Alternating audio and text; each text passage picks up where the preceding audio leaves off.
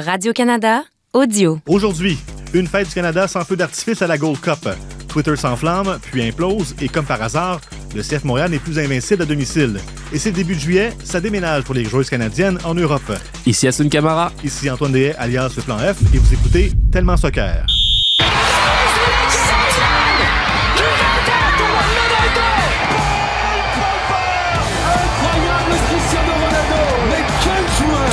Joueurs doivent venir un jour au Real Madrid. Ah, a giant goal for Sky Blue. Evelyn Vianne looked to get the final touch right on the doorstep. Marcus Rashford. Oh, glorious! That is a special one. Ahí está que Mario viene, viene, viene, viene, viene, gol. Yeah, it was a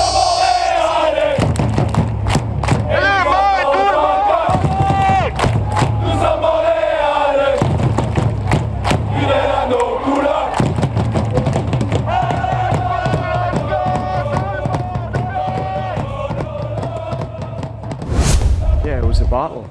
Uh, I think for our young players, even the experienced ones, they got to feel a proper CONCACAF night.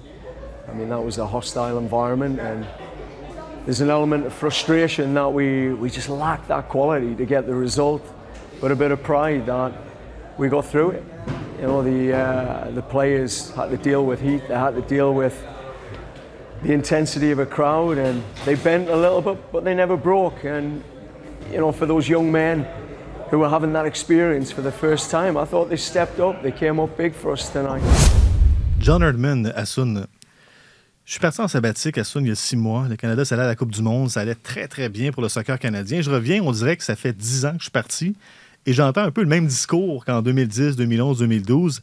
Qu'est-ce qui se passe avec l'équipe canadienne qui, euh, qui perd des, des plumes? Déjà, on écoutait John Herdman. C'était pour ceux qui, qui- qui suivent ça. D'abord, bonjour Assun. Salut Antoine. On est rendu en vidéo ici maintenant. Exactement. Le progrès. On, on évolue, on progresse, Ben, exactement. super. Et on écoutait John Herdman qui, euh, après le match nul de 0-0 contre le Guatemala à la Gold Ouais. Cup, qui suivait un match nul de 2-2 contre la Guadeloupe. Et là, je précise pour euh, Olivier Tremblay, c'est pas la Guadeloupe Beauce, c'est la Guadeloupe, le département outre-mer français. Donc, c'est après deux matchs de, groupe, euh, le Canada a absolument besoin d'une victoire de 2 à 0 ou par deux buts contre Cuba pour passer au tour suivant. Euh, et, là, il parlait du match nul contre Guatemala, 112e mondial en fin de semaine. Il disait, écoutez, c'est bon, une bonne expérience pour les jeunes qui ont vécu un peu l'ambiance de la CONCACAF parce que le public à Houston était très euh, pro-guatémaltèque, faisait très chaud aussi là-bas. Donc, on a plié, euh, on n'a pas cassé, donc je suis fier des joueurs. Il nous manquait un petit peu de qualité, mais dans l'ensemble, c'est quelqu'un qui n'avait pas l'air trop déprimé. Pourtant, en regardant les faits saillants du match, il y a de quoi déprimer parce que c'est pas un portrait très glorieux du soccer canadien qu'on a vu lors de ces deux matchs-là. Oui, exactement. Euh, comme tu l'as dit, il y a, vraiment un avant-après Coupe du Monde. J'ai l'impression dans, bah, dans le contenu déjà euh, du, Canada, parce que on avait une, équipe ambitieuse qui allait de l'avant, qui, qui lâchait les chevaux, comme on dit couramment, et qui avait peur de rien. Et euh, je sais pas ce qui se passe, euh, ce qui s'est passé depuis la Coupe du Monde. On a l'impression qu'on, bah, c'est comme si qu'on, comme si on avait touché ce qu'on avait à toucher, donc les étoiles, et c'était génial. Et puis bah, ok, euh, c'est bon, on est rassasié, et puis euh, bah, plus besoin d'avancer dans le dans le sens de la marche.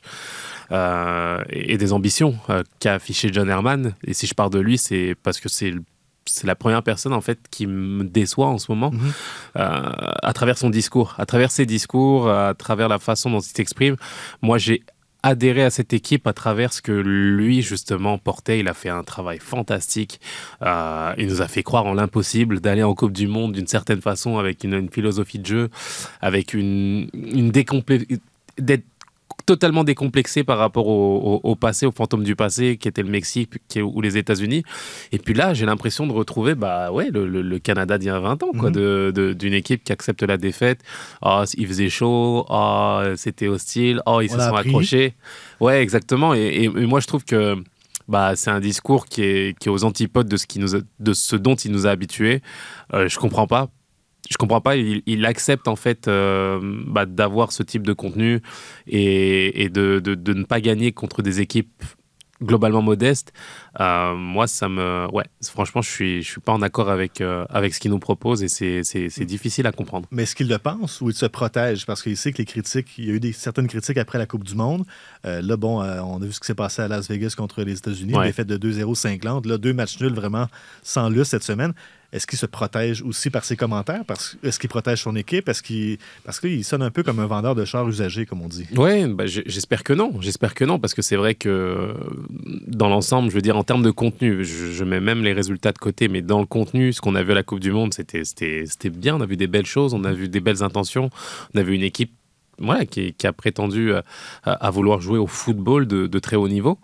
Et depuis, bah, je ne comprends pas son, son discours, je ne comprends pas la façon dont il communique, la façon dont il protège, entre guillemets, son groupe.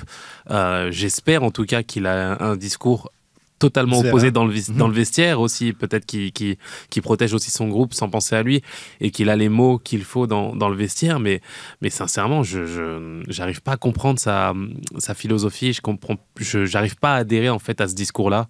On avait un discours de winner, de gagnant. Moi, ce que j'aurais aimé entendre euh, lors de ces deux, deux dernières, même trois dernières conférences de presse, si on rajoute la National League face aux États-Unis, c'est qu'on est extrêmement déçu, que c'est pas les ambitions qu'on voulait, que nous c'est le, le Canada, le nouveau Canada dont, dont il nous parlait, euh, qu'il n'est pas possible de perdre de cette façon-là lorsqu'on a la possibilité d'aller chercher un trophée depuis 23 ans. Euh, moi je veux entendre ça, je veux pas entendre oh c'est bien, euh, oh Guatemala tranquille, oh il faisait un peu chaud, oh, La euh, foule, la foule, la sonne. Ouais, la, foule. attention, la foule était hostile, ils étaient, ils étaient plus de Ouais, leur ouais. côté que de nous autres. Je veux dire, non, non, non, moi je veux entendre qu'on est déçu de, voilà, du, du contenu et du résultat face à, à ces équipes modestes, encore une fois. Et je pense que c'est l'ambition qu'on perd à travers ça et, et, et pas mal de. Et le public décroche un petit peu à travers ce discours-là. Et, et factuellement, dire que c'est une ambiance de CONCACAF, je veux bien. Ouais, mais, Mais ça reste un stade euh, à Houston Mais avec oui. une pelouse parfaite. Et puis, je pense que le trajet de l'hôtel au stade n'a pas dû être très mouvementé. ça va quoi. Donc, euh, on- je pense que les joueurs ont connu pire euh, récemment. Mais e- est-ce qu'un momentum, c'est facile à regagner? Parce que là, on, on sent qu'il y a une cassure très nette avec le projet, un peu l'ambition. Et, et là, depuis quelques mois, ben écoutez, euh, euh, au niveau politique, ça va pas très bien à Soccer Canada. Sur le terrain, euh, chez les femmes, il y a de la dissension aussi avec la fédération. Et, et là, purement sportivement, sur le terrain, euh, c'est pas encourageant. Est-ce que c'est facile de mettre un, un- un frein à ça? Et de revoir un momentum positif comme on avait un Non, peu c'est avant? c'est d'autant plus difficile, justement. C'est ce arrêter qui plus vite. Exactement, parce que là, dans la, je veux dire, dans le subconscient et dans l'ambiance générale, ce qu'on voit, c'est qu'on euh, on fait des matchs nuls face à la Guadeloupe. On, je veux dire, c'est quand même des matchs euh, vraiment à la portée de Ça, cette c'est à équipe. Toronto en plus. Exactement. Et, et- et c'est vrai que je lui donne des circonstances, bien entendu. On a des joueurs cadres qui sont Mhm. pas là. Il y a, il y a pas mal de, de- de jeunes qui, se- qui ont intégré cette équipe-là. Il n'y a pas de problème, on lui donne ça. Mais c'est dans le discours, moi, dans les intentions, dans, dans le, le projet. Je veux dire, euh, on est en train de, de descendre tout doucement. On, on le sent là, qu'il y a quelque chose qui se passe et qu'on va pas dans le bon sens, tout simplement. Et je pense que bah, le discours, la façon dont on communique est aussi importante. Et à mes yeux, en tout cas, il faut absolument freiner euh, ce- ce- cette descente-là parce que on sait pas, on sait pas où- jusqu'où ça va aller. Et, et- et moi, c'est ce qui m'inquiète le plus pour la suite. Là, il y a encore une chance de sortir du groupe D. Oui, exactement. Euh, ça prend une victoire et, euh, au minimum pour espérer passer au tour suivant et, et- et- et donc par deux buts d'écart si possible contre Cuba qui a perdu euh, 1-0 contre le Guatemala et 4-1 contre la Guadeloupe. Donc en théorie, Cuba, 166e mondial. Si jamais c'est encore un résultat terne, est-ce que tu penses que la marmite pourrait chauffer euh, Oui. pour John Herdman Oui, déjà? je pense que oui. Ouais. Je pense que oui, parce que je veux dire, autant on est capable de donner le crédit lorsqu'il fait bien, il l'a fait très bien, je veux dire, euh, depuis pas mal d'années, depuis son arrivée, il arrive à, à- il a réussi à mettre le Canada sur la map, à avoir des ambitions fortes, à les assumer derrière, mais j'ai l'impression qu'il assume plus le, je veux dire le, projet de ses ambitions qu'aujourd'hui bah le discours se perd un petit peu on se souvient de ses déclarations pendant la Coupe du Monde en parlant de la Croatie ça avait fait un buzz euh, un bad buzz pour le Mhm, coup ouais. euh, ultra négatif et puis bah tu, tu perds après et tu perds et tu perds et puis bah tu, tu, tu, tu te retrouves dans des situations où tu as l'impression de plus être à la, à la hauteur de, de- voilà, de, de, de ton projet. Donc euh, forcément, il y aura des interrogations. Euh, je pense pas qu'on voulait voir le Canada redescendre de cette façon. Au contraire, on espérait bâtir et grandir sur ce qu'on a construit depuis, euh, depuis cette Coupe du Monde-là. Et là, pour le coup, moi, je, je, je comprends pas en fait. Je comprends Mm. pas où est-ce qu'on va. Je comprends pas le discours. Je comprends pas la façon dont il communique. Le fond de jeu aussi, et, et, j'espère voir autre chose vraiment. Donc, ouais, forcément, son, poste risque d'être en danger si on continue comme ça. Parce qu'en tout respect, c'est pas le groupe de la mort. Ça va, quoi, on, a vu pire. Exactement. En terminant sur ce, sujet-là, qu'est-ce que tu aimerais voir de l'équipe canadienne? Prochain match, c'est mardi soir contre Cuba. Qu'est-ce que tu veux absolument voir sur le terrain? Bah, une équipe entreprenante qui joue, qui prend son jeu, qui, qui se retrouvent moins en difficulté euh, face à des adversaires qui euh, ont les, le couteau entre les dents. Je veux dire, eux, aujourd'hui, c'est ça le problème. C'est que lorsqu'ils jouent le Canada, ils jouent un Canada qu'ils ont vu à la Coupe du Monde. Ils ont un regard du Canada qu'ils n'avaient pas il y a à peine 5 ans. Donc, euh, il n'y aura pas de cadeau de ce côté-là. Et si cette équipe-là n'arrive pas à se mettre à ce niveau d'intensité pour, par la suite, justement, développer des choses intéressantes sur le terrain en termes de, fluidité de jeu, de construction et, et de jeu vers l'avant, bah, forcément, forcément, ça va être difficile. Donc, c'est ce qu'on a envie de voir. Et puis, moi, ce qui compte et ce qui, euh, je veux dire, ce qui, ce qui, ce qui me marque le plus aussi, c'est les intentions de l'entraîneur à travers mmh. Sa composition, mais à travers euh, son discours aussi qui est ultra important. C'est John Herman, le leader de cette équipe. Bien entendu, on parle de joueurs extraordinaires qu'on a eu, etc. Il n'y a pas de problème. Mais le vrai leader, c'est ce, cet entraîneur qui faisait extrêmement bien, qui avait un discours rafraîchissant, qui cassait avec ce qu'on a connu par le passé. Et là, bah, on se retrouve justement avec une, un discours entre guillemets de la loose, dont on a d'accepter de, de, perdre. C'est il fait trop chaud, le public, etc. Non, moi, ramène-moi sur ce que sur ce ton dont tu nous as embarqué. Euh, pas d'excuses. On va chercher les choses. On est nouveau Canada c'est ce que j'ai envie d'entendre et c'est ce que j'ai envie de voir sur le terrain. Est-ce qu'il y, a un risque que son discours de fraîcheur du début avait, s'use un peu avec le temps et que ce même discours-là, s'il est encore aujourd'hui, mais que la réponse soit pas la même parce que bon, euh, c'est la nouveauté, c'était OK, on embarque et là, on l'a fait. Puis, euh, est-ce, que les joueurs ont un peu aussi une responsabilité d'avoir peut-être pas autant le couteau entre les dents qu'avant la Coupe du Monde? Non, bien sûr. Euh, je pense que euh, quand on, quand on avance en équipe, dans un groupe, bien entendu, les, les, les responsabilités sont partagées, mais il y a des leaders d'équipe. Il y a des leaders d'équipe sur le terrain, en dehors. En dehors, c'est l'entraîneur, bien entendu. Sur le mmh. terrain, c'est les, plus grands joueurs. Et, et, et, ça va avec. Je veux dire, euh, je te parlais d'Alfonso Davis, bien entendu, il n'est pas dans le groupe en ce moment, il n'y a pas de problème. Mais on l'a vu en National League, la liberté qu'il avait sur le terrain, de trop en faire aussi, d'avoir la liberté de trop en faire, de, jouer euh, sa partition, entre guillemets, mhm. de très très grands joueurs de haut niveau en se disant que bah, je vais avoir la, la responsabilité de sauver mon équipe et on sent ça à chaque fois. Donc ça, c'est des leaders sur le terrain qui, qui ont la permission de faire ça et qui sont peut-être pas corrigés par l'entraîneur à un moment donné de dire guys on est 11 sur le terrain, euh, respectons le plan de jeu, euh, soyons cohérents, et ça, ça, ça, ça retombe sur sa responsabilité. Et, et le discours va avec. Je trouve qu'il est qu'il n'est pas assez sévère avec ses joueurs quand il faut l'être. Mhm. Euh, lorsque c'est pas bien, faut le dire. On perd en finale face aux États-Unis de façon ultra logique. En fait, il n'y a pas eu match, si on est, on est sincère. Mhm. Moi, je veux entendre ça. Je veux dire que, qu'on est déçu de ne pas avoir gagné ce, ce, ce, trophée-là et qu'on va se battre pour aller chercher le prochain, etc. C'est, c'est ça que j'ai envie d'entendre, une équipe conquérante. Donc, euh, non, euh, c'est pas un discours de court terme. Je pense que c'est un discours qu'on veut avoir sur le long terme, une équipe qui progresse, qui avance, qui apprend de ses expériences et pas seulement de se dire bah, on a fait la Coupe du Monde, c'est bien, merci, au revoir. Alors, Canada-Cuba, à vos écrans, mardi Demain, soir. Je pense qu'on a créé beaucoup plus d'occasions que des autres, des autres matchs qu'on a gagnés. Donc, euh, à la fin, OK. On perd, mais, mais j'ai fini le match avec la sensation qu'on a, qu'on a fait tous toute bonne chose a une fin, Assun. Malheureusement, oui. L'invincibilité du CF Montréal dans son stade a été stoppée donc samedi. Euh, première défaite au Stade Saputo depuis la mi-avril, le 15 avril. Euh, défaite de 1-0 contre New York qui, euh, lui, mettait fin à une séquence de 11 matchs sans victoire. New York n'avait pas gagné depuis le 22 avril un peu à l'image du Canada, j'ai pas été inspiré par ce, match-là. Bon, euh, les, les, conditions n'étaient pas évidentes également. Il y a eu des retards avec les orages et tout ça. Euh, mais j'ai senti une équipe un petit peu. Euh, Timoré. Je sais pas si au neutre, c'est trop, c'est trop dur, mais disons qu'il manquait un peu l'éclat habituel. Oui, de fluidité, de, d'occasion, de, de différence offensive. Euh, lorsque tu arrives justement sur le terrain de cette façon, c'est compliqué de, voilà, de, de mettre en, remettre en question le résultat final. Je pense que le résultat final est logique et, et il reflète tout simplement de, ce qui s'est passé sur le terrain. Euh, le joueur que tu ressortirais serait Jonathan Sirois. Mmh, Euh, encore. une fois, Ouais. et je pense qu'une fois que tu as cette statistique-là, bah, tu, ça te donne un petit peu le reflet de ce qui s'est passé sur le terrain. Donc, euh, donc oui, c'est décevant. euh, décevant parce que cette équipe fait bien et ne rem- ce ce match-là ne remet pas en question, à mes yeux, la dynamique sur laquelle est, est, est le CF Montréal. Euh, je voulais les voir continuer en fait à, à- à accumuler ce record-là, aller chercher une neuvième victoire à domicile de cette façon.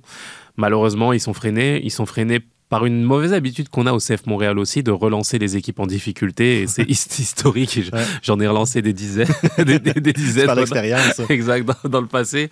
Donc, euh, je sais ce que c'est. C'est difficile vraiment de, de, de garder le momentum des fois dans certains moments. Mais euh, j'espère en tout cas que c'est juste voilà, un épiphénomène qui permettra de, de, de rebondir là-dessus et de, et de continuer à, à aller chercher des victoires. Un accident de parcours. Euh, L'entraîneur n'aime pas parler des joueurs individuellement. Moi, je, vais t'en- faire parler quand même. Euh, il y avait beaucoup d'absents. Certains joueurs pas dans leur position naturelle. Euh, Chandrea, piston droit pour euh, le match de samedi, a eu une très bonne chance de marquer. Mm. On a l'impression que c'était peut-être une trop grosse bouchée en défense pour lui. Est-ce que tu as, eu la même lecture de, de- de son match? Oui, c'est un jeune joueur qui essaye de s'exprimer, de, qui essaye de trouver sa place dans ce 11. Je trouve qu'il a, il a émergé en, par parcimonie euh, dans ce match et à l'image de, la saison un petit peu qu'il a, où il n'arrive pas à garder une certaine stabilité sur tout un match euh, et, à, rester justement euh, performant sur la durée. Et, c'est vrai que c'est difficile hein, de s'adapter dans des positions qui sont pas forcément les vôtres. Vous devez vous ajuster finalement au collectif. Mais je pense que c'est un joueur avec un, fort potentiel qui peut continuer à, à aider cette équipe-là. Mais c'est à lui de, de continuer à travailler. On a vu d'autres joueurs qui étaient en difficulté aussi, qui, qui, qui sont revenus, euh, qui sont revenus aussi et qui ont émergé. Donc, euh, ouais, j'espère le voir euh, continuer à grandir et à, et à comprendre que lorsqu'on arrive à s'appuyer sur de la polyvalence, c'est une chance aussi. C'est une chance que lui doit saisir et Mhm. pas se dire, bah, moi j'ai mon poste à moi, c'est là que je veux jouer. Non, non, quand on te met sur le terrain, à toi de saisir cette chance et de, de saisir, ton, ton opportunité. L'exemple n'est pas très loin avec euh, Mathieu Chouanière, qui, Ouais, qui- qui a eu un peu son rôle comme ça. Euh, un jeune Québécois qui a eu quelques minutes, Jules-Anthony Vilsain, euh, Oui. il a eu une chance de marquer. Mm.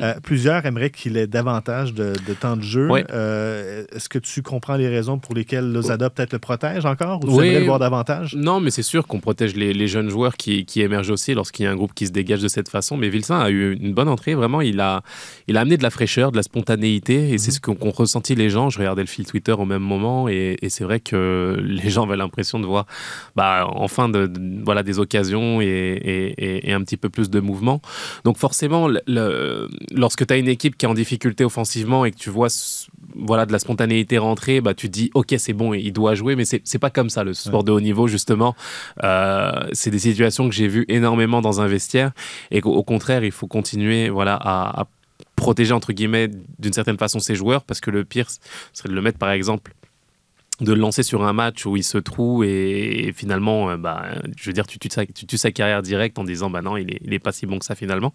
Donc je pense qu'il faut y aller progressivement, euh, être conscient du talent de, de certains joueurs, mais euh, leur donner la chance de, de rentrer dans le jeu progressivement, prendre de la confiance et ne surtout pas les brûler, ce serait le pire piège. Parce que qu'est-ce qui est plus difficile pour un joueur lorsque tu entames le match versus quand tu entres, toi, avec les jambes fraîches devant une défense un peu euh, déjà euh, essoufflée? Ouais. Euh, Est-ce que la différence, elle est, elle est très importante en termes de. Ouais. Et est aussi un effort beaucoup plus court à gérer, donc tu peux pousser davantage. Mais est-ce qu'il y a une grande différence entre un départ et entrer à la 80e, 85e? Ouais, il y a vraiment une différence. Euh, lorsque tu fais partie du 11 de départ, bah forcément, tu as déjà une responsabilité qui est tout autre. Euh, tu rentres dans un match où tu dois tout de suite euh, faire la différence. Tu n'as pas le regard sur le match, tu n'as pas le film du match, tu ne sais pas comment, comment appréhender justement le match qui va arriver. Donc, il y a une certaine forme de stature et de confiance à acquérir bien avant le match, que ce soit l'entraînement, dans, dans le travail de préparation, qui fait que ton entame est différente, alors que lorsque tu rentres, bah, tu as déjà eu l'opportunité de voir comment se déroulait le match, de regarder les forces et les faiblesses en présence, où est-ce que tu pourrais euh, évoluer, amener ta pierre à l'édifice. Mais ça ne veut pas dire que c'est plus facile. Ça ne veut pas dire que c'est plus facile. Et la plupart euh, des, des, des, commentaires que peuvent avoir les entraîneurs, c'est de se dire que lorsqu'il faut rentrer un joueur, il faut qu'il fasse la différence. Ouais. Ça doit être un plus et non pas un joueur qui va rentrer juste pour rentrer. Et quand tu as cette responsabilité-là aussi, c'en est une toute autre, bah, tu dois être à l'affût, tu dois t'être échauffé de la meilleure des façons, pas arriver essoufflé sur le terrain, parce que là encore, je peux te le dire que ça m'est arrivé de rentrer des Ah ouais? fois. Ouais, ouais, tu rentres sur le terrain. tu- Suréchauffé? bah, sur ou sous-échauffé, je sais pas, mais la réalité, c'est que tu rentres sur le terrain, au bout de deux minutes, tu es plus fatigué que les joueurs qui ont commencé depuis 75 minutes. Ouais, c'est pas bon ça. Donc ça, c'est pas bon. Il faut trouver le, le bon curseur, justement, pour t'échauffer au mieux, arriver à, à- à être le plus dynamique possible sur, le, sur une courte durée. Donc ouais, c'est toute une, une autre préparation et les joueurs doivent s'adapter à ça pour avoir aucune excuse. Donc, prochain match pour remettre le train sur les rails, c'est samedi contre Atlanta à Montréal. Ouais. Atlanta qui a bien été en fin de semaine avec une victoire contre l'Union de 2 à 0. Ouais. Avec les possibles retours de Chouanière, Lapalainen, Piette peut-être? Est-ce que ça t'inquiète de voir que c'est aussi long avec Samuel? Ouais, écoute, moi j'ai été le voir euh, au stade olympique à l'époque où l'équipe s'entraînait encore au stade olympique. J'ai discuté avec lui et il espérait revenir assez tôt. On parlait de, de semaines à peine. Puis il a effectué un retour avant de replonger. et C'est difficile. Franchement, c'est difficile. Je me mets à sa place. Euh, tu as l'impression de passer à côté du, de ton début de saison. Tu sais pas quand est-ce que tu vas revenir à 100%.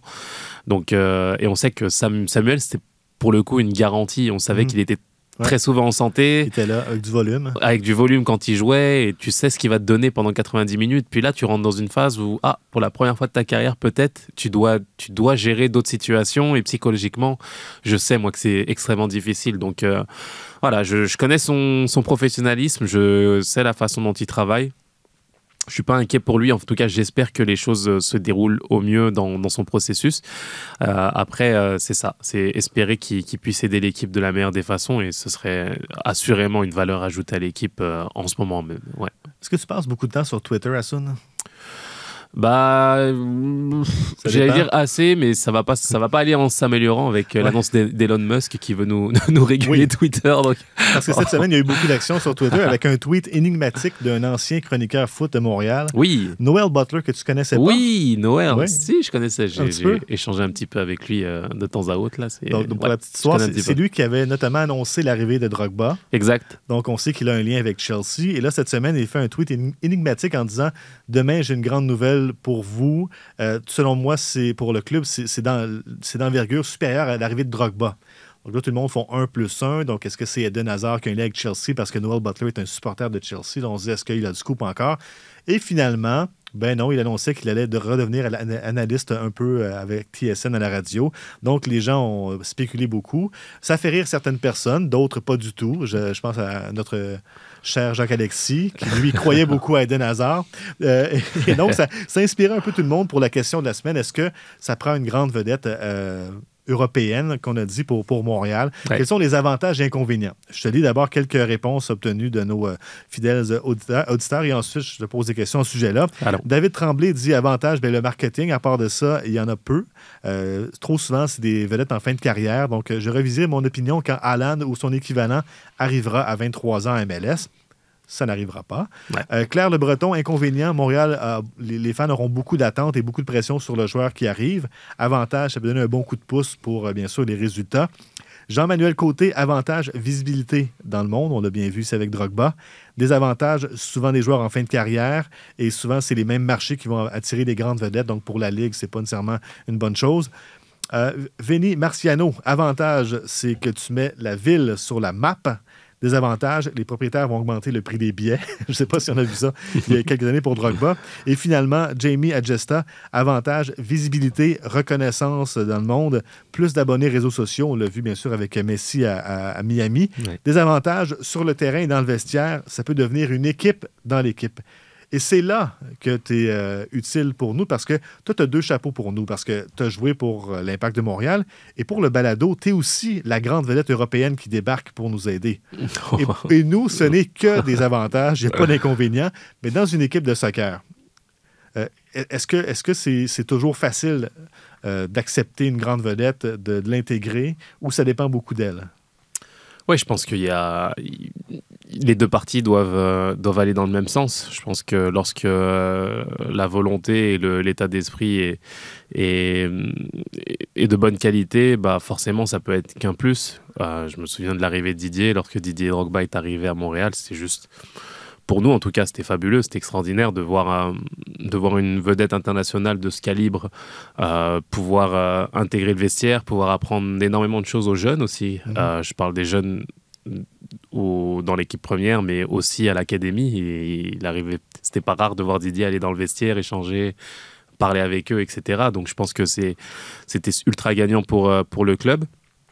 Et forcément, des fois, il peut y avoir des, déceptions, des choses plus difficiles euh, à gérer, euh, ou d'autres joueurs qui se greffent pas finalement à, l'état d'esprit qu'il faut avoir. Et là, bah, tu, tu, te retrouves à devoir gérer des situations. Je me, je me souviens euh, d'un joueur, je citerai pas le nom, mais qui est, qui est, qui est super, franchement, super professionnel dans, dans son attitude et dans, dans ce qu'il était, mais, mais... mais qui avait l'habitude tu vois, dans son caractère et dans son envie d'être euh, excellent tout le temps, bah, il invectivait les jeunes sur le terrain et puis les jeunes sortaient du terrain et avaient une tête plus basse. Et puis, et puis là, c'est compliqué justement de, voilà, de, de, de, devoir vivre ça.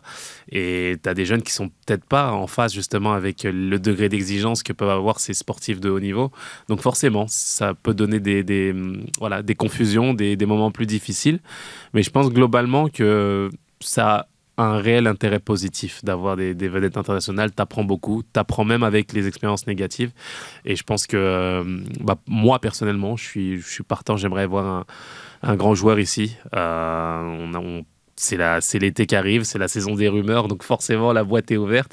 Et je pense qu'on a c'est ce dont on a assisté euh, sur Twitter avec euh, la petite nouvelle de, de notre cher Noel. Ouais, c'est une, nouvelle, une petite blague. Exactement, blagounette. Ouais. Moi, moi, je trouvais ça drôle. On sait pas, peut-être que je veux dire peut-être que l'histoire pourra lui donner raison dans quelques semaines et que sa petite blague se transformera en réalité, qui sait? Mais, mais dans, son cas, il n'a pas annoncé le joueur. Il a dit il a voulu faire une blague. Tout le monde a interprété. Mais je veux dire, tant qu'à moi, si c'est un scoop de nouvelle d'envergure, tu ne dis pas je vous le dis demain. C'est vrai. Tu le dis maintenant. Tu l'annonces. Donc, donc euh, pour, euh, pour ceux euh, qui veulent se, se, prévenir contre de telles blagues dans, dans, dans le futur, sachez-le. Par contre, le nom Edem Hazard, ça fait plusieurs fois qu'on l'entend à Montréal. Il y a la filière belge, bien sûr. là, on n'a pas d'informations. Il n'y a rien qui indique qu'il vient ou qu'il ne vient pas, mais son nom circule. Ouais. Toi, est-ce que c'est quelqu'un qui t'intéresserait pour, pour l'équipe et, et dans quelles conditions? ce serait un intérêt. Parce qu'en attaque, c'est pas, c'est pas la grande saison. Ouais, c'est pas la folie, c'est vrai. Ce serait un, un, intérêt conditionnel alors. Conditionnel. Ouais, exactement. À quoi? je serais, super intéressé. Eden Hazard, pour moi, c'est un joueur fabuleux. Je l'ai vu évoluer depuis la Ligue 1 à, à Lille. C'était un. C'était un génie, c'est un génie, simplement. C'est un génie du football qui a des qualités exceptionnelles. À Chelsea, c'était incroyable aussi. Donc, il n'y a, a, vraiment pas de problème. Il a eu son coup d'arrêt au Real Madrid pour différentes raisons.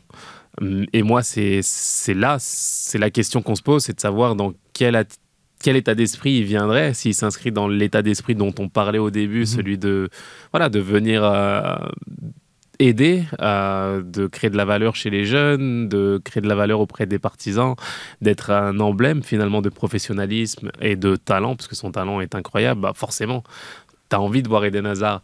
Mais si, pour lui, c'est juste un projet euh, lambda, entre guillemets, euh, c'est la MLS, euh, c'est les stéréotypes que certains peuvent véhiculer, de se dire ça, ça va être facile, etc.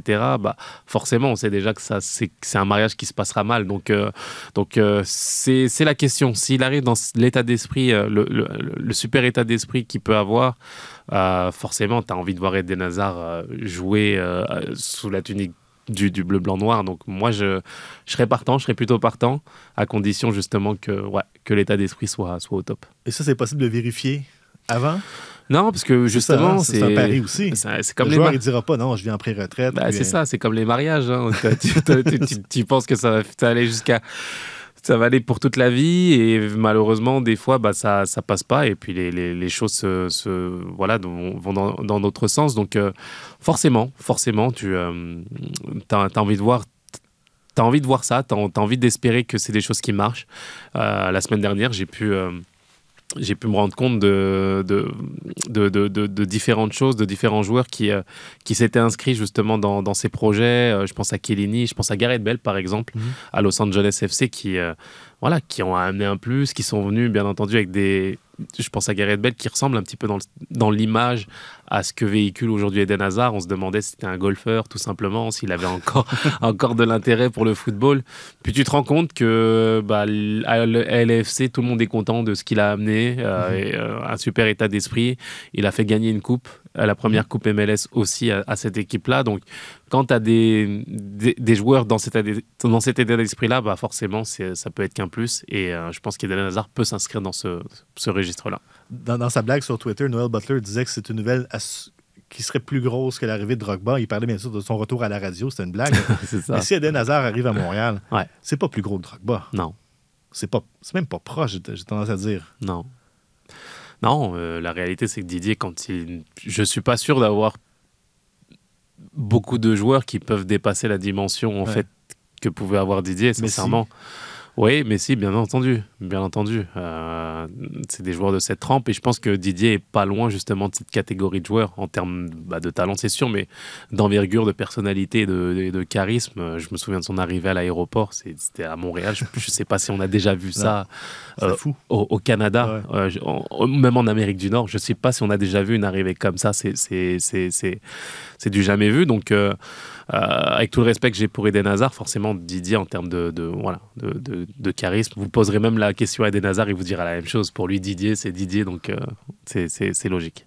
Donc, on va surveiller ça les prochaines semaines, euh, Ouais. des transferts. Ouais. euh, et prenons euh, ce qui se passe sur Twitter avec un compte-goutte, surtout que maintenant, on est limité dans le nombre d'affichages. C'est Alors, soyons prudents en ligne et avec les rumeurs. Vous vous rendez compte, un petit 17 ans au volant d'une voiture, ça lui tire dessus parce qu'il n'a pas le permis Je veux au policier qui a tué mon petit-fils. C'est tout ce que je veux. Et en fait, c'est une lourdeur. T'as la haine parce que c'est des, c'est des keufs. Parce que c'est pas la première fois qu'ils font des bavures. Et les gens qui sont en train de casser, je leur ai dit arrêtez, arrêtez. Ils ont fait ça le prétexte de Naël. Non, ils n'ont pas s'arrêter. Moi, qu'ils arrêtent, qu'ils cassent pas les vitrines, qu'ils cassent pas les écoles, qu'ils cassent pas les, les trucs, les mamans dans les bus. On prend les bus, on n'a pas de voiture, on n'a rien.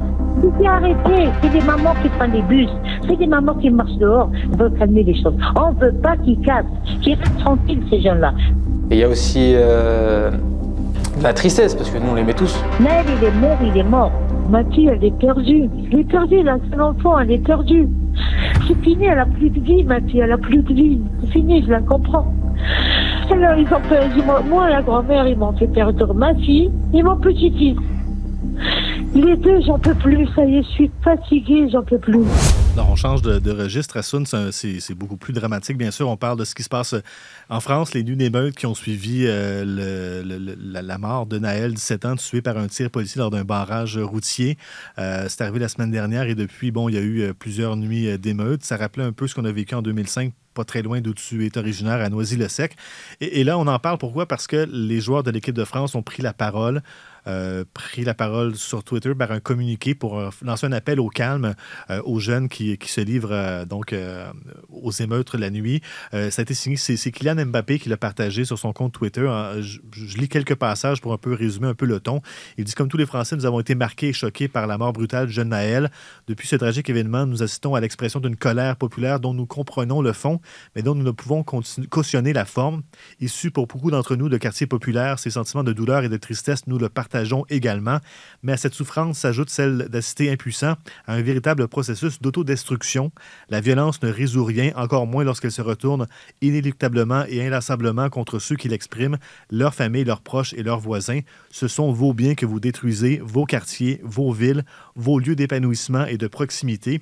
Il existe d'autres manières pacifiques et constructives de s'exprimer. Le temps de la violence doit cesser pour laisser place à celui du deuil, du dialogue et de la reconstruction. Donc, c'est un appel qui a été lancé, je pense, vendredi soir. Depuis, les violences se sont un peu essoufflées. C'est c'est pas encore le calme plat, mais disons que c'est beaucoup moins pire que les premières nuits. Euh, Qu'est-ce que tu penses de cette prise de parole-là euh, de l'équipe de France sous le compte Twitter de Kylian Mbappé? Moi, je trouve ça très bien. Euh, je pense que c'est important. Euh, on, demande souvent aux, footballeurs de rester dans leur case, de se concentrer sur le terrain, mais on oublie que c'est des, des, des, citoyens à part entière et des citoyens qui viennent, euh, comme tu l'as dit, régulièrement de, de, ces, de ces banlieues, euh, de ces mêmes endroits qui, qui brûlent malheureusement. Et, euh, et, je pense que moi, j'étais très content, fier même de voir des jeunes impliqués. les footballeurs de l'équipe de France aujourd'hui ont 22, 23, 24 ans. On ne se rend pas compte de, de, de, tout le poids qui pèse sur leurs épaules, mais aussi de la, de la jeunesse de, de ces joueurs-là. Et de les voir justement s'impliquer de cette façon, voir Jules Koundé euh, s'exprimer aussi. Euh, Aurélien Chouamini du Real Madrid prendre la parole aussi avec des positions fortes, bah, moi je trouve que c'est important, c'est beau et, et, j'espère en tout cas que ça a eu et que ça aura une incidence euh, sur les jeunes. Donc la seule limite que je peux avoir, disons, c'est la façon dont c'est fait, le communiqué. C'est ça, les, passages que j'ai lus, disons, c'est très. Euh, ça a été lu, relu. Technocrate, technocrate formaté, politique à la limite. Politique, Est-ce que c'est une demande du pouvoir pour euh, l'équipe de France? On sait que, bon, que Macron aime bien des, parfois Ouais, c'est s'impliquer sportivement. Bah, je serais pas surpris qu'il y ait eu peut-être un regard de la fédération au moins, mhm. après peut-être de la présidence, même si on sait qu'un garçon comme Kylian Mbappé n'attend personne pour prendre des décisions. comme il dit, tu lui parles pas d'âge. et, forcément, bah, je pense que quand Kylian décide de, poster, bah, c'est une position forte et qu'il assume quoi qu'il arrive, même mhm. si le président lui, lui avait dicté quoi que ce soit, il le ferait pas en son âme et conscience. Donc, euh, je pense que dans un sens, c'est quelque chose de, très très bien. Après, ce que j'aurais aimé peut-être, moi, ce serait peut-être le faire sous formule vidéo. Pourquoi? Parce qu'on sait que les jeunes aujourd'hui sont plus branchés sur, euh, voilà, sur les vidéos à travers Snapchat, Snapchat, pardon, TikTok, Instagram, plutôt que des communiqués officiels euh, mhm. venant de... Dans la réception, c'est peut-être moins fort parce que ça parle peut-être moins aux jeunes, ce texte-là qui, qui, est étoffé, qui est réfléchi, versus un appel du cœur des joueurs sur, sur vidéo. C'est ça, je pense que ça aurait été euh, beaucoup plus efficace. Aujourd'hui, peut-être que les, euh, les, euh, les, représentants en com peuvent avoir ce, ce, type de conseil aussi. J'aurais aimé ça. Une petite vidéo où tu t'exprimes, où euh, les jeunes pourraient la partager aussi, la voir directement, parce que c'est là où ils sont aujourd'hui, mhm. c'est sur ces, ces contenus-là. Bah, J'ai l'impression que ça aurait été euh, encore plus efficace et ça aurait permis bah, voilà, de s'adresser à, à, certains, je dis les jeunes, mais à certains jeunes, parce que la réalité, c'est que euh, la grande, grande, grande majorité des jeunes en Ile-de-France se comportent très bien. Malheureusement, mhm. c'est la, la majorité silencieuse qu'on ne voit pas, ce qu'on voit à la télé ou dans certaines images, bah, c'est ceux qui, qui, font le plus de bruit, malheureusement. Mais euh, la grande majorité des jeunes se comportent très bien, sont contre ces attitudes-là. Je suis contre aussi, j'ai envie de, partager finalement l'idée de, de, ces joueurs-là et de se dire que bah, c'est difficile pour moi de voir des endroits que j'ai vu, que j'ai mhm. fréquenté, de savoir que c'est des mères de famille, euh, des parents qui ont investi sur leur petite voiture, euh, des boutiques, sur des, des commerces et de, de voir leur, leur, commerce brûler de la sorte, bah franchement, c'est difficile à voir, euh, ultra contre-productif. Et j'espère en tout cas que les choses vont se calmer rapidement parce que c'est pas, pas ce dont on a besoin aujourd'hui. As-tu l'impression que les, les sportifs, c'est peut-être le type de star qui va être le plus écouté? Par une jeunesse parfois qui, qui euh, dans ce cas-ci, qui est en détresse et en perte de repère. Mais est-ce que, est-ce que tu as l'impression que c'est qu'au-delà, mettons, des artistes ou des politiciens, assurément des politiciens, mais est-ce que les, les, joueurs de foot, c'est encore ceux qui ont le plus grand rayonnement, qui ont le plus, la plus grand, le plus grand impact sur les jeunes? Oui, assurément. Ouais. Assurément, parce que la réalité, euh, la réalité c'est que le, entre guillemets, le pouvoir politique, en France en tout cas, a perdu énormément de son influence sur les jeunes, surtout dans les, sur certains jeunes en tout cas, surtout dans les quartiers populaires on sent qu'il y a une, j'allais dire défiance, c'est peut-être pas le mot, mais une perte de confiance finalement envers les institutions politiques. Et les seuls personnes qu'on suit euh, régulièrement sur le terrain euh, ou qui suivent en dehors des terrains à travers leur influence sur les réseaux sociaux, bah, c'est principalement aussi euh, les joueurs de foot auxquels certains jeunes s'identifient, la façon dont ils s'expriment, la façon de jouer, les mots qu'ils peuvent avoir pour cette jeunesse-là. On sent que, que oui, des joueurs comme Karim Benzema, des joueurs comme Kylian Mbappé ou d'autres ont, une influence sur, euh, sur une certaine partie de la jeunesse. Donc euh, je trouve ça important, je trouve ça vraiment bien, moi, qu'ils aient pu s'exprimer. S'ils l'avaient pas fait, on leur aurait reproché de la même façon aussi, à dire que bah, ils sont totalement. Mais, mais les gens le reprochent. Tu as vu des gens qui reprochaient aux Oui, sportifs euh, de prendre la parole? Bah, on leur a reproché non pas de prendre la parole, mais si ils n'avaient pas pris la parole, je suis sûr qu'on leur serait tombé dessus. Euh, pourquoi Kylian Mbappé ne parle pas? Il veut s'engager politiquement ou sur des, des- des choses euh, culturelles et sociales en France. Et puis quand ça brûle, euh, il le fait pas. Puis de l'autre côté, il s'est exprimé sur cette affaire-là, mais on lui a reproché de ne pas s'être exprimé sur d'autres affaires aussi. Donc forcément, quoi qu'il arrive, tu seras critiqué lorsque tu as ces positions-là. Mais en tout cas, le message de paix, de sagesse qu'il amène, bah forcément, tu as envie de l'écouter. tu as envie que, le- que ça ait le maximum euh, d'influence. Et on espère en tout cas, en tout cas, moi personnellement, je suis très content de voir des jeunes citoyens, des jeunes joueurs de cette sorte, jeunes, bah, s'impliquer de la sorte et faire, euh, essayer de faire la différence euh, dans leur pays. Ouais, pour l'instant, le lien de cause à effet n'est pas, clair, mais disons que l'intensité des émeutes a, a diminué, donc au moins c'est sur une, Ouais. une tendance qui est plus euh, positive, disons-le comme ça.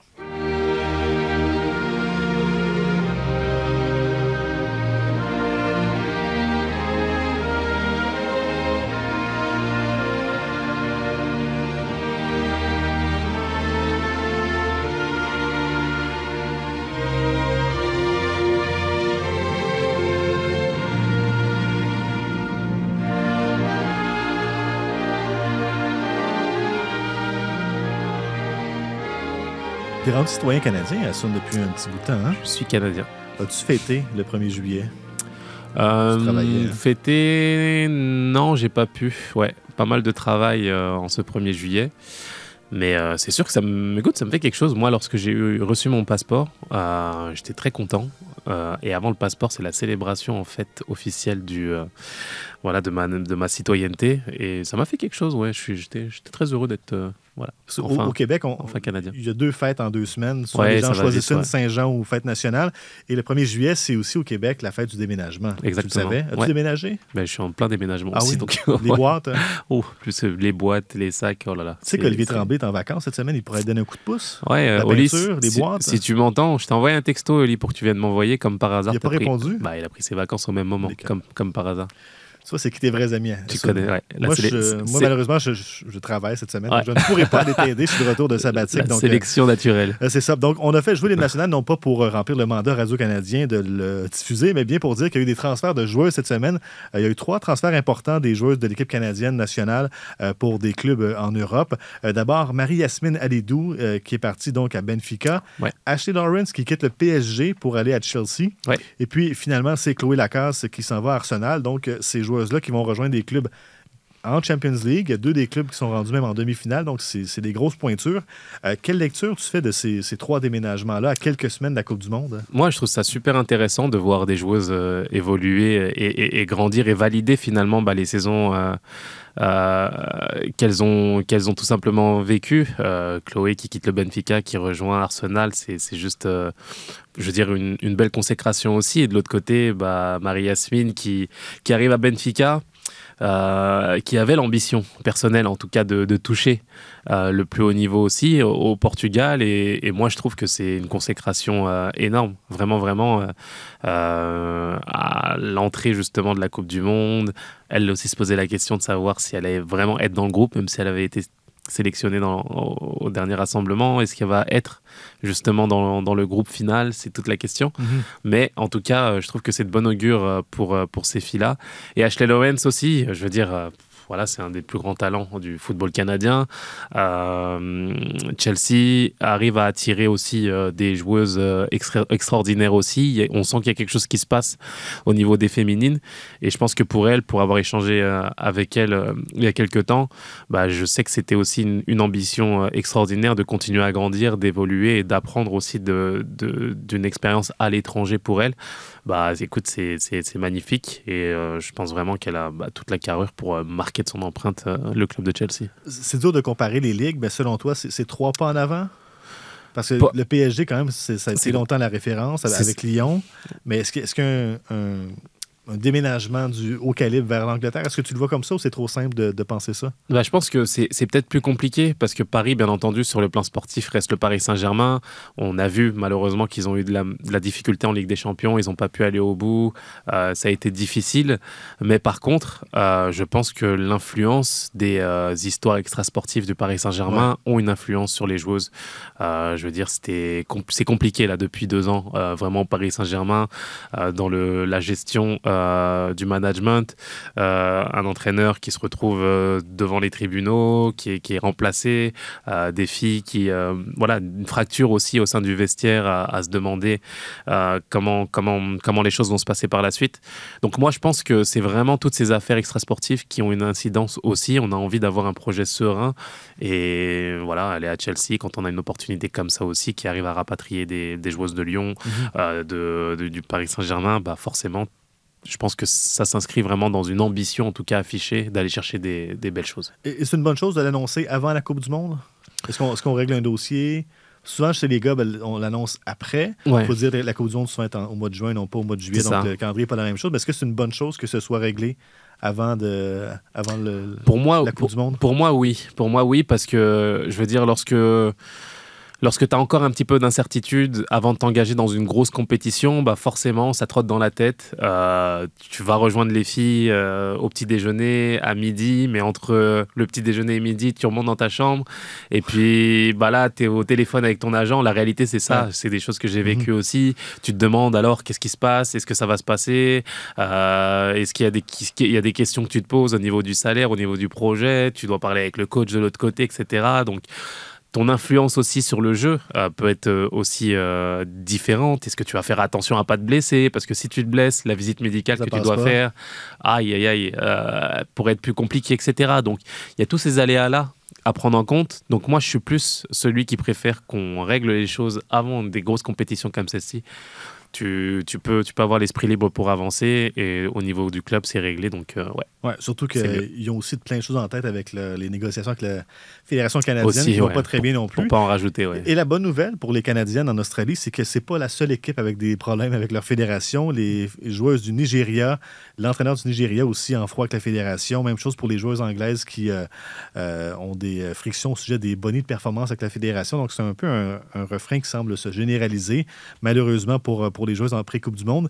Donc ça commence dans environ euh, deux semaines. Olivier sera là, c'est vrai? Ouais. Olivier Tremblay. Il, il se recharge des batteries avant de partir. Tu sais que je suis allé voir des stades de Coupe du Monde en Australie Oui, où le. Canada va jouer à Melbourne. Alors, quelle est l'expérience? Magnifique stade, Ouais. la Ligue australienne, euh, comment dirais-je, n'allez pas en Australie spécifiquement Pour le- pour football. foot.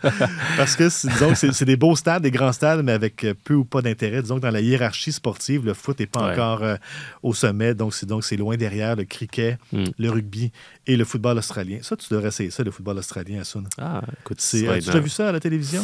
Hum, un match en entier, non, mais euh, ouais, j'ai vu des, ex- des sur extraits. ouais. c'est- Impressionnant. ah, c'est impressionnant. Il faut savoir botter, ça, tu, sais le faire. Il Ouais. faut être rapide. Tu as tout ce qu'il faut. Mais, mais pour vrai, le, le stade de Melbourne va jouer deux matchs du Canada, donc euh, contre le Nigeria de mémoire et je pense contre euh, l'Australie. Magnifique stade, tout près du euh, stade de tennis. Donc, euh, Olivier aura sans doute une, Belle expérience. une belle expérience. On lui souhaite du moins, mais c'est encore dans deux semaines, on va s'en reparler d'ici là. Alors là-dessus, on se, on se dit au revoir et on dit à la semaine prochaine. Peut-être que, que je ne serai pas là. On souhaite des bonnes pensées à nos amis, à Christine Oui, peut-être, euh, qui pourrait euh, venir avoir une animation digne de ce nom parce que je suis au courant que je suis euh, un simple plan F. Mais ensuite, merci de m'avoir accueilli. C'est un Et plaisir. Puis, euh, je vais appeler Olivier qui te rappelle pour les boîtes. Ça n'a pas de bon sens qui te laisse tomber comme ça. Décroche, Olivier. Voilà. à la semaine prochaine. Salut. Sur tous les terrains et sur tous vos appareils. Radio-Canada Sport.